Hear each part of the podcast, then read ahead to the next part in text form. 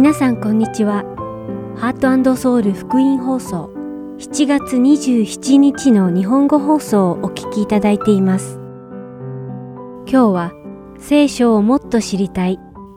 行動書簡を読むそして神様のご性質をお届けします。では聖書をもっと知りたい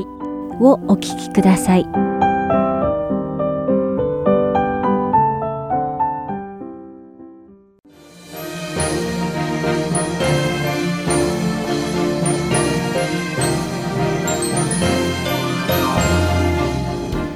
さんこんにちは。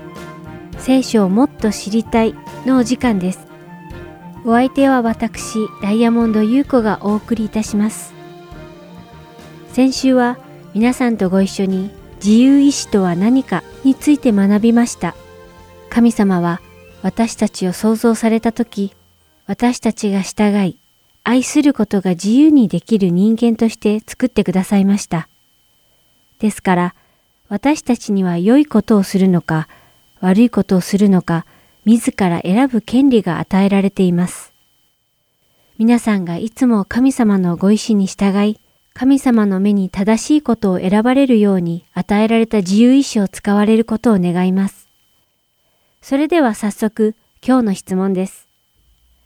神様は善悪の木の実を食べると死んでしまうとアダムに言われたのに、なぜアダムはそれを食べてすぐ死ななかったのですか？という質問です。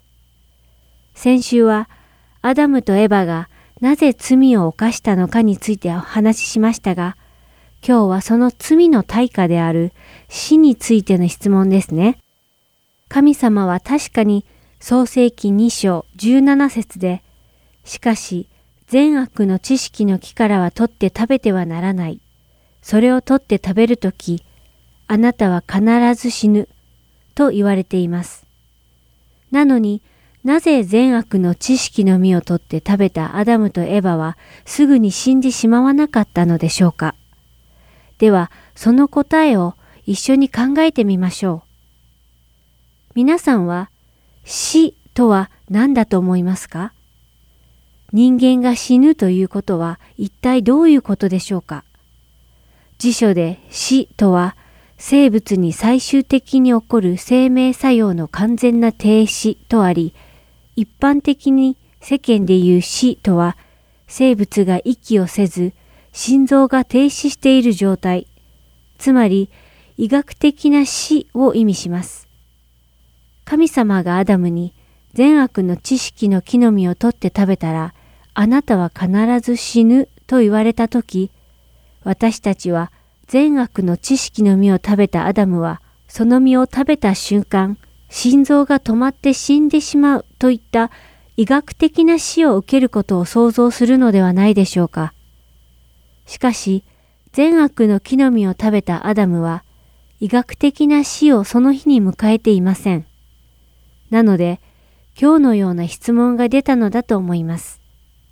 しかし、このような質問は、私たちが聖書的な死を知らないことによって起きる疑問なのです。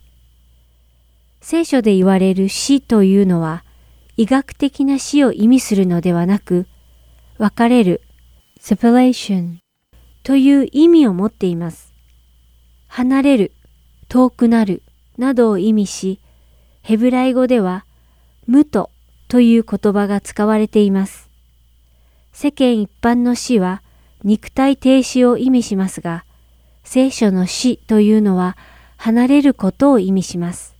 つまり、世間の死が終わりを意味するのなら、聖書の死はまた別の始まりを意味します。もっと簡単に説明すると、世間では人が死ぬと、その肉体は地に埋められ、朽ちて終わります。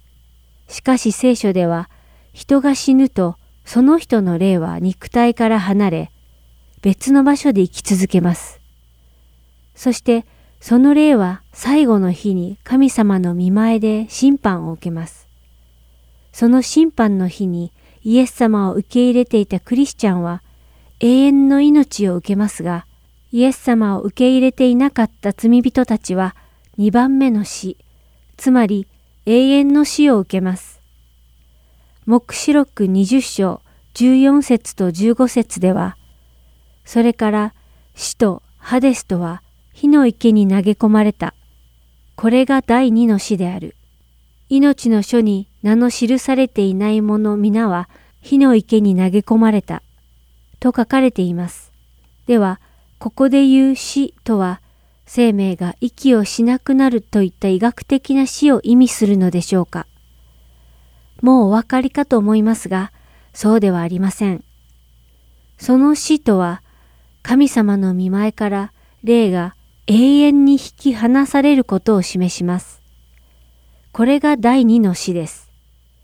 このように聖書での死とは離れることを意味するのです。このことを踏まえて創世記第3章を読んでみると、善悪の知識の木の実を取って食べたアダムとエバに死が及んだことが理解できると思います。実際、彼らが善悪の知識の実を取って食べた日にどんなことが起こったでしょうか創世記第3章23節と24節を読んでみましょう。そこで神である主は、人をエデンの園から追い出されたので、人は自分がそこから取り出された土を耕すようになった。こうして神は人を追放して命の木への道を守るためにエデンの園の東にケルビムと輪を描いて回る炎の剣を置かれた。アダムとエバが善悪の知識の木の実を取って食べた日に、彼らに罪が入り、彼らは神様がおられるエデンの園から引き離された。つまり追放されたのです。彼らに聖書的な死、つまり離れが来たのです。そしてその罪の結果として人の体は医学的な死を迎える体になったのです。今日の質問、なぜアダムは善悪の知識の木の実を食べてすぐに死ななかったのですか？に対する答えは、聖書的な観点から言うと、アダムはその日に死んでいるのです。この真実は、福音を理解するにあたって最も大事な第一段階と言えるでしょう。また機会がありましたら、このことについて皆さんともっと深く学べたらと思います。それでは今日の聖書をもっと知りたいはこれでおしまいです。また来週お会いしましょう。お相手はダイヤモンド優子でした。さようなら。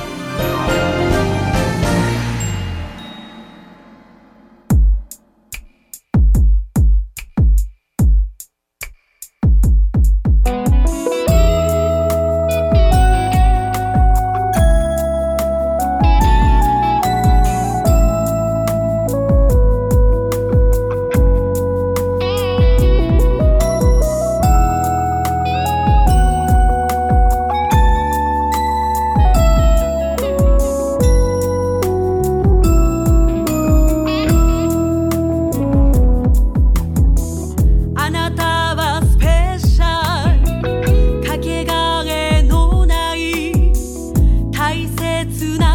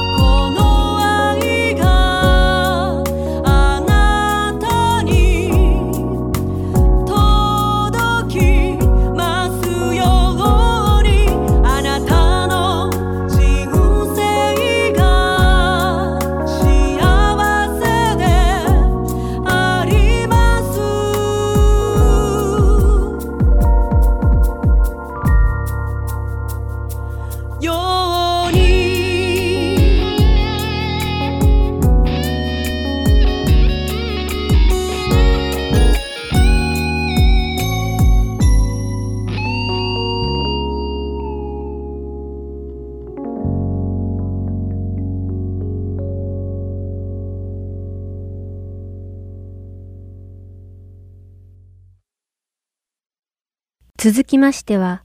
行動書簡を読むをお聞きください。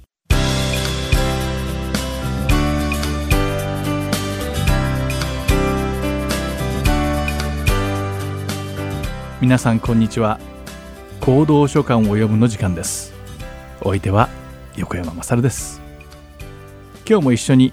新約聖書の行動書簡の歴史的背景を学び神様の御言葉に対する理解を深めていきましょう。さて前回からコリントビテの手紙第2に関する歴史的背景を学び始めました。パウロはエペソで3年もの間福音を伝え続けました。パウロはエペソにいる間にコリントの教会に問題が起こっているのを聞きコリントの教会に2度目の訪問をします。しかしコリントの教会のクリスチャンの中には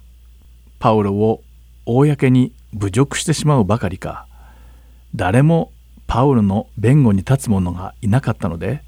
パウロは失意の中エペソに戻ってきます。そしてエペソに戻ってきたパウロは涙の書簡と言われる。現在はすでに失われてしまっている手紙をコリントの教会に宛ててしたためテトスに託します。涙の書簡を送った後パウロはコリントの教会がパウロの手紙に一体どのように反応するのかをエペソで待っていました。しかし時を同じくして今度はエペソでアルテミスを作っていた銀細工職人によるパウロに対する暴動が起こってしまいました。なぜなら彼らは偶像や神殿を作っておりそれを生活の糧にしていたのでパウロが人の手で作られたものなどは神であるはずがないと人々に説いたので彼らの商売は大きな痛手を受け経済的に逼迫してしまったのです。それで銀細工職人たちはエペソで暴動を起こしパウロやクリスチャンたちを追い出そうとしたのです。そのためパウロはエペソを離れコリントの教会からの返信を持ってくるテトスと会うためにマケドニアに移ります。エペソからマケドニアに行く途中にトロアスという町がありました。ちなみにこのトロアスというのは木馬の話で有名なトロイの町の聖書的名称です。コリントの手紙第2の第2章の12節でパウロは私がキリストの福音のためにトロアスに行った時主は私のために門を開いてくださいました。とあります。パウロはトロアスに行った時福音を広めるためのドアが開いたとはっきり書いているのです。しかしパウロはここで福音を説くことはせずにマケドニアに向かってしまいます。そしてその理由として続く13節で兄弟テトスに会えなかったので心に安らぎがなくそこの人々に別れを告げてマケドニアへ向かいましたと言っています。これは実は驚くほどパウロらしくない行動でした。ドアが開いてチャンスが訪れたのにもかかわらず福音を説くことをせずマケドニアに向かってしまったのです。このことからもどれだけパウロがコリントの教会からの返事を心待ちにしていたのかが伺えます。パウロは自分が涙ながらに書いた涙の書簡をコリントのクリスチャンたちが受け取ってパウロの叱責を受け止め後悔して正しい道に戻ってくれたのかそれとも彼らはそれを読んで怒り福音を捨ててしまったのかどうかを知りたくて仕方がなかったのです。パウロは一刻も早くテトスに会って様子を聞きたかったのです。もしテトスがパウロのもとに来るのならコリントから北にあるマケドニアを通ってこなくてはなりません。それが分かっていたからこそパウロはマケドニアに行ってすぐにでもテトスに会いたかったのです。そしてやっとのことでパウロはマケドニアでテトスに会えるのです。パウロはそこでテトスから良い知らせを受けます。コリントの人々はパウロが苦悩して書いた叱責を受け止め公開しているとのことでした。そしてパウロに敵対していた偽の人たちは教会から懲罰を受け教会は浄化されたとの報告も受けたのです。この素晴らしい報告を聞いたパウロは神様に感謝して喜びのうちに私たちが今学んでいるコリント人への手紙第2を書いたのです。パウロはテトスから聞いた素晴らしい報告の返事に最初の9章を費やしています。パウロの涙の書簡に対するコリントの教会の反応がどんなにパウロを喜ばせまたそれがどんなにパウロがコリントの教会を誇ることの証となったかが書かれています。特に第7章にはパウロが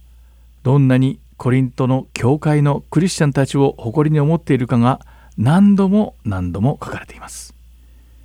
その中の一節を読んでみましょう。コリント人の手紙第2第7章4節です。そこには私のあなた方に対する信頼は大きいのであって私はあなた方を大いに誇りとしています。私は慰めに満たされどんな苦しみの中にあっても喜びに満ち溢れています。と書かれています。パウロのあふれるほどの喜びが伝わってきますね。そしてこの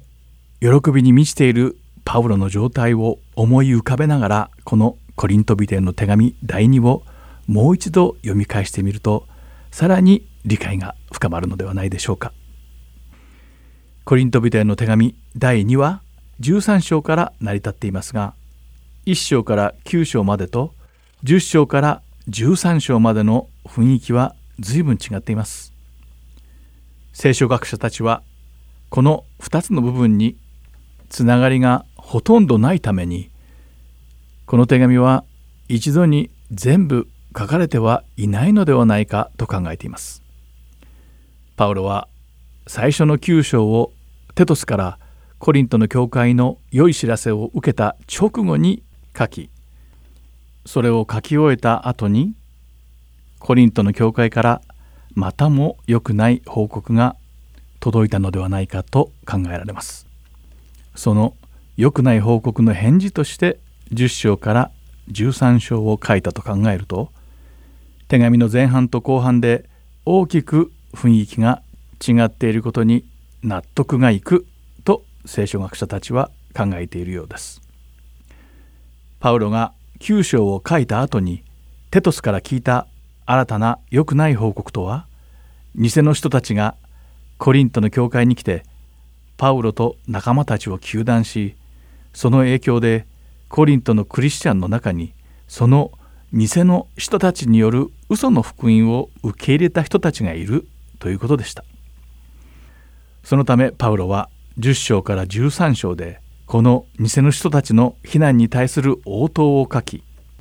またコリントのクリスチャンたちに偽の人による嘘の福音ではなく本当の真の信仰に戻ってきてほしいと励ましています。パウロはここで必死にパウロこそが彼らの霊的なリーダーであると主張しているように思えます。そしてさらにパウロはもし必要であればパウロが使徒であることの正当性を証明するために3度目のコリントの教会への訪問を計画しているとも書いています。実際パウロは手紙に書いたようにコリントに3度目の訪問をしているようです。そしてコリント人への手紙第2の10章から13章の効力のおかげかパウロの3度目の訪問のおかげかは定かではありませんがコリントの教会の問題は何とか解決をします。使徒パウロはコリントの教会に対するパウロの深い愛を彼らが受け入れてくれることを願いまた問題や論争が解決されることを望んでいました。パウロはトロアスで福音を広めることを棒に振ってまで崩壊寸前だったコリントの教会の保護に全力を尽くしたのです。私たちはこれを読んで学ぶべきだと考えます。もちろん福音を広めるチャンスを開くための努力はとても大事です。でもそれと同じようにイエス様の血によって起こされた教会には教育と必要に応じた懲罰も大切なことなのです。私たちの教会が主の御言葉の上に固く立つことを祈っています。今回の行動書簡を読むはここまでです。ではまた来週お会いしましょう。お相手は横山勝でした。さようなら。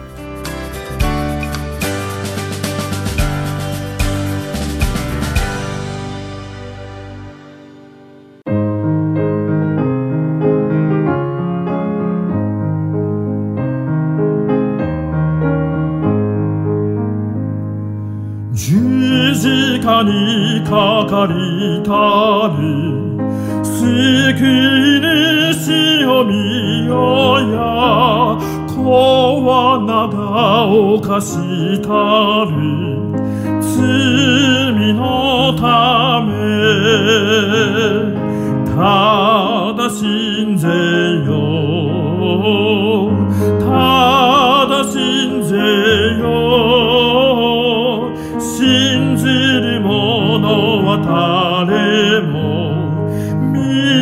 救われ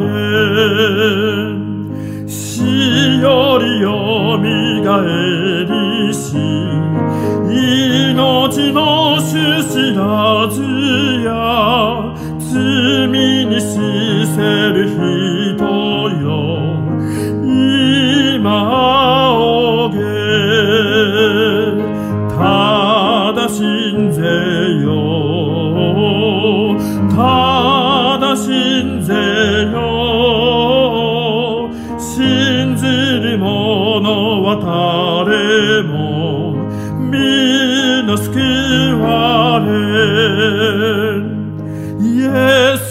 罪のために苦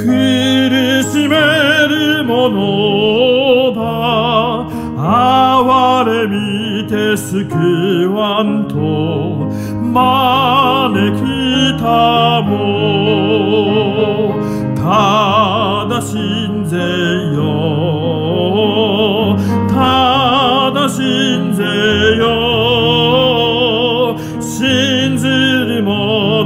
者は誰も皆救われ。罪より救われて限りなき命を望む者はイエスに今すがれ。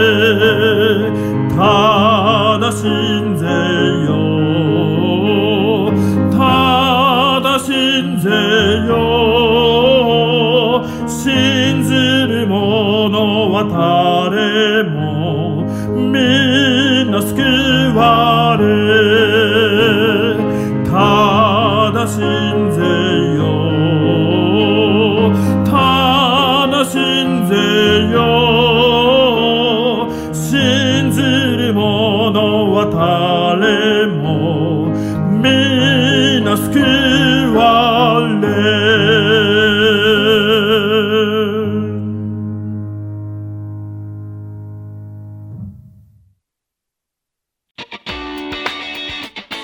ハートソウルゴスペルミニストリーは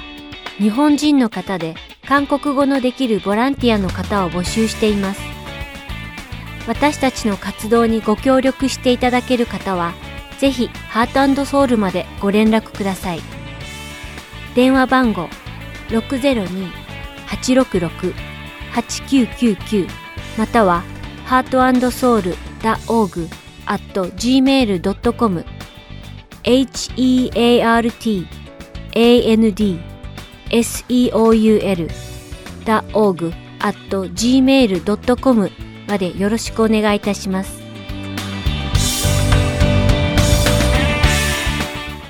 次は神様のご性質をお聞きください。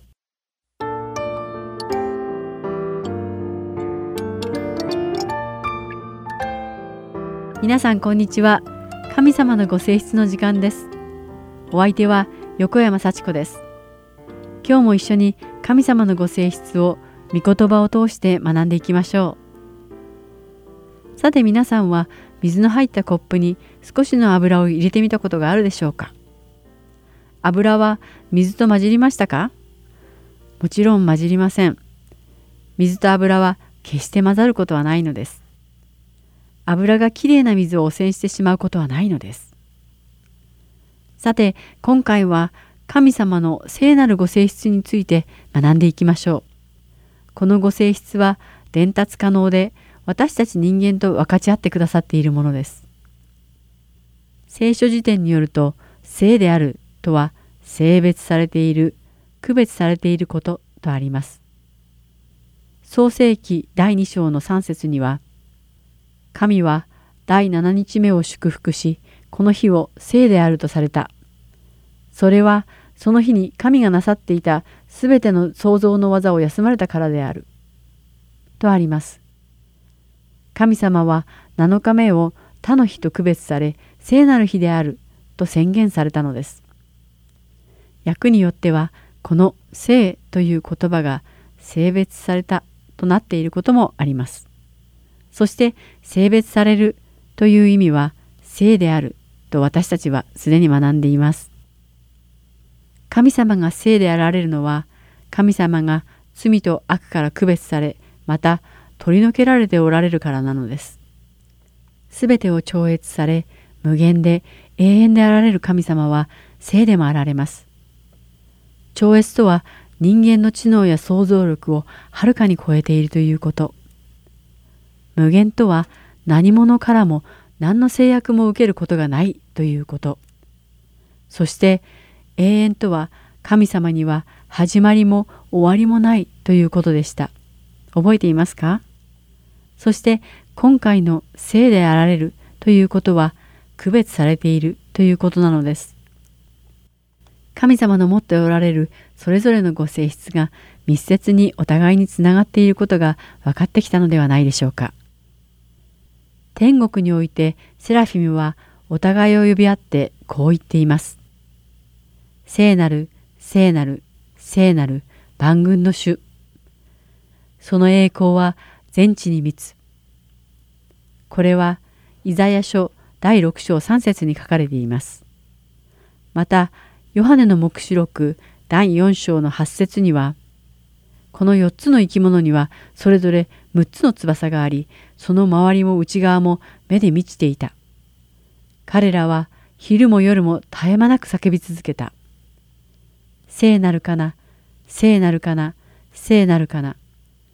神であられる主、万物の支配者、昔いまし、今いまし、後に来られる方、とあります。また、出エジプト記とレビ記で神様がモーセに会見の幕屋の建て方を教えておられるくだりでは、この会見の天幕で使われるものや、祭祀の衣服を含めたすべてに対して聖なるという言葉が何度も使われています。これらのすべては神様だけのために通常の状態から分かたれ取り除けられなくてはいけなかったのです。神様は私たちもまた聖であることを当然のこととして要求されています。それはつまり悪のはびこるこの世から分かたれているということに他なりません。神様はすべての国から性別されたイスラエルの民を起こすためにアブラハムを選ばれました。レビ記の第19章2節で主はモーセにこう言われました。イスラエル人の全改宗に告げて言え。あなたの神、主である私が聖であるから、あなた方も聖なるものとならなければならない。イエス様が十字架の上で私たちのために犠牲になってくださったために、違法人である私たちも神様と関係を持つことを許され、ローマ人への手紙の第11章17節から23節でパウロが言っているように、神様の家族に接ぎ木として加えられたのです。私たちの罪深い状態では、聖なる神様のもとに近づくことはできません。イザヤ書の第6章5節で、イザヤは、セラフィムが主が聖なることを呼び交わし、高く上げられた王座に座っておられる主を見ました。そして敷居のもといは揺るぎ、宮が煙で満たされているのを見たイザヤは、ああ、私はもうダメだ。